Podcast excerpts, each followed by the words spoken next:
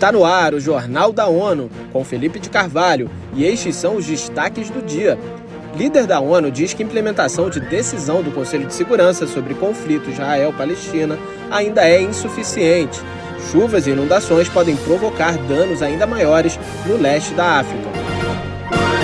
Em reunião do Conselho de Segurança sobre a crise Israel-Palestina nesta quarta-feira, o secretário-geral da ONU disse que nos últimos dias o povo dos territórios palestinos e de Israel finalmente viram um vislumbre de esperança e de humanidade em meio a tanta escuridão. It is deeply moving to see civilians finally having a respite from the bombardments, families reunited and life-saving aid increasing. Antônio Guterres afirmou que é profundamente comovente observar os civis finalmente terem uma trégua de bombardeios, famílias reunidas e aumento da ajuda humanitária. No entanto, o líder das Nações Unidas avaliou que a implementação da Resolução 2712, adotada em 15 de novembro pelo Conselho para reforçar a proteção de civis, é lamentavelmente insuficiente. Guterres afirmou que estão em curso intensas negociações para prolongar a trégua, mas ressaltou a importância de um verdadeiro cessar-fogo humanitário.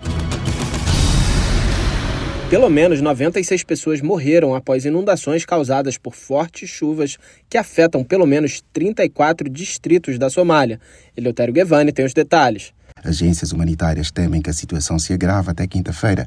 Há risco de piora de precipitação a sudeste do país, do extremo leste da África as chuvas acontecem desde outubro. No terreno atuam 145 agências humanitárias respondendo às necessidades urgentes dos afetados. As chuvas que caem principalmente em áreas do sul já destruíram pelo menos 4.700 casas e afetaram 2 milhões de pessoas somente na Somália. O norte do Quênia também registra fortes chuvas, com mortes, transbordo de rios e deslizamentos de terras. Da ONU News em Nova York, Eleutério Gavan. O receio é que a situação, que já provocou 120 mortos e 500 mil afetados, registre mais vítimas e danos generalizados. Após crescer vendo o tio Sérgio Vieira de Mello atuar ao redor do mundo para apoiar os refugiados e liderar ações humanitárias, o empresário André Simões transformou a inspiração em prática por meio de um projeto de distribuição de comida para moradores de rua no centro do Rio de Janeiro durante a pandemia. Ele conversou com o podcast ONU News sobre esta experiência de assistência humanitária que tem crescido desde então e compartilhou memórias e lições recebidas do tio, que foi representante do secretário-geral da ONU, chefe de missões da organização e alto comissário de direitos humanos. O legado do Sérgio ficou através de filmes, de livros. Você pode aprender assistindo os filmes, lendo os livros e tendo ideias, como eu tive na pandemia, né?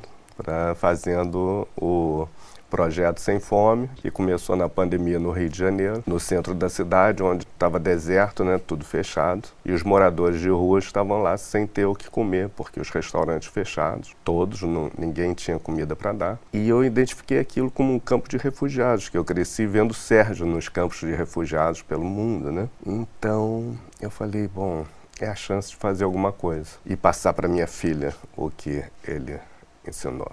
André Simões disse que segue incentivando o apoio às necessidades dos mais carentes, arrecadando alimentos e oferecendo assistência em crises ou situações extraordinárias, como as humanitárias. O Dia Internacional de Solidariedade com o Povo Palestino é marcado pela catástrofe humanitária em Gaza, segundo o secretário-geral da ONU.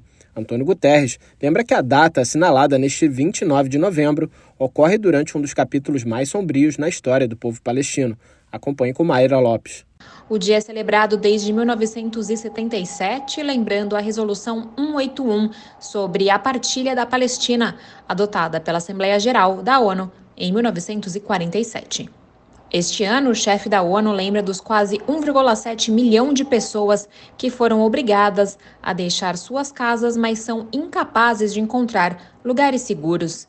Guterres também cita a situação na Cisjordânia ocupada, incluindo Jerusalém Oriental, que corre o risco de explodir.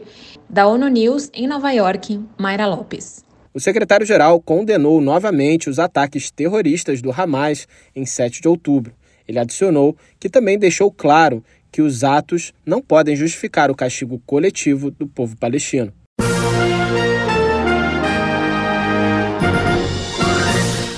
Este foi o Jornal da ONU Mais informações na nossa página news.un.org/pt e nas nossas redes sociais.